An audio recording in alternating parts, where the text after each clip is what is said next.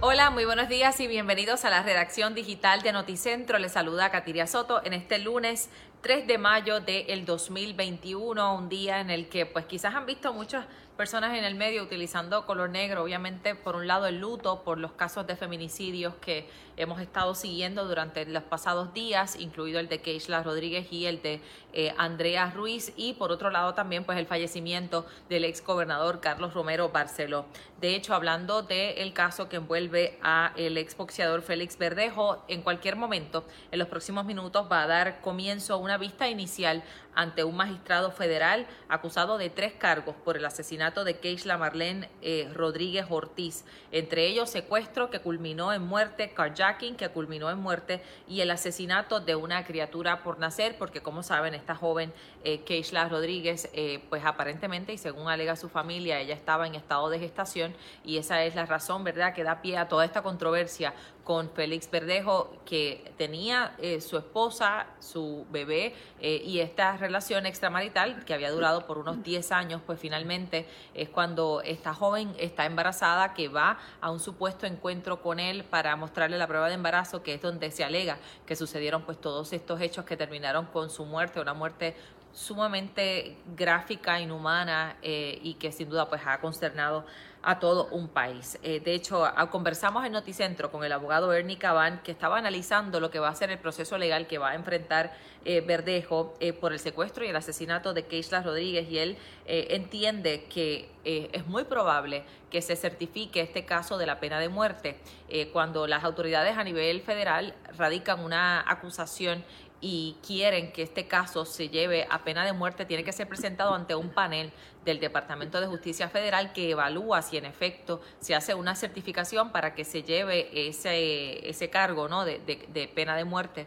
Primero se vería el cargo criminal normal, eh, ¿verdad? Como normalmente se llevaría ante el tribunal, con una sentencia, ¿verdad? La que, la que se establezca a través del tribunal y luego se vería un segundo caso que es donde entonces se decidiría si se da la pena de muerte o no. Así que son dos procesos que, eh, se, aunque conllevan, ¿verdad? Las mismas circunstancias y la misma evidencia se llevan en dos procesos completamente separados. Así que ya veremos qué, qué sucede a nivel federal. Hoy, pues, va a ser esa vista inicial eh, que está sucediendo en cualquier momento ante un magistrado federal.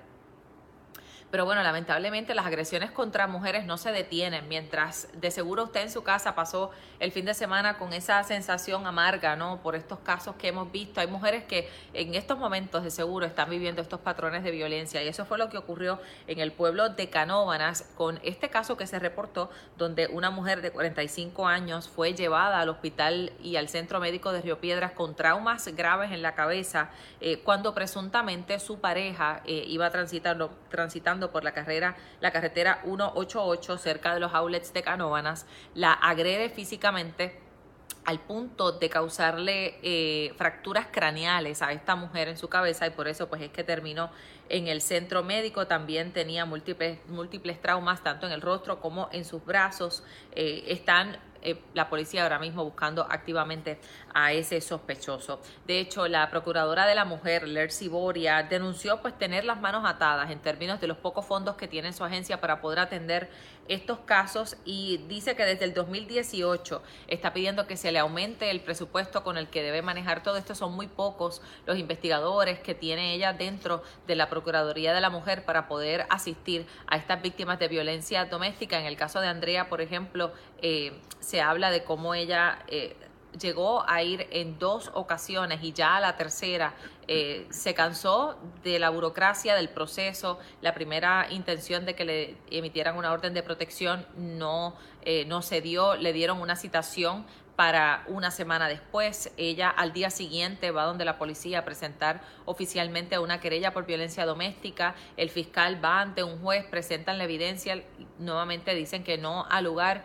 eh, y ya cuando se da finalmente eh, la, la, citación para el 31 de agosto, ella decide desistir eh, ante esos dos turnos al bate que había tenido, donde lamentablemente no, ¿verdad? El sistema no estuvo de su lado un mes después, lamentablemente, es que es encontrado su cuerpo calcinado en un área de Calley, eh, también con contusiones en la cabeza, y su cuerpo parcialmente calcinado. Finalmente, este hombre sí está bajo arresto y él eh, confesó haber cometido estos hechos. Así que, bueno, lamentable lo que estamos viviendo en el país y, sin duda, pues hace falta un llamado a todas las instituciones, tanto de la rama judicial, del Departamento de Justicia, de la Policía de Puerto Rico, eh, para que se tomen cartas en el asunto y estos casos sean atendidos con mayor diligencia.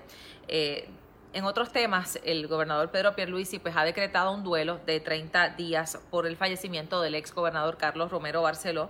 El ex, también excomisionado residente lamentablemente murió eh, la noche del domingo en su residencia a sus 88 años de edad, uno de los pilares del movimiento estadista de Puerto Rico, un eh, ex gobernador, ex comisionado residente, eh, también fue alcalde de la ciudad de San Juan, fue senador, así que sin duda un político que marcó toda una generación en la isla y obviamente durante todas las ediciones de Noticentro estaremos compartiendo más detalles ¿no? de lo que fue la vida de Carlos Romero Barceló.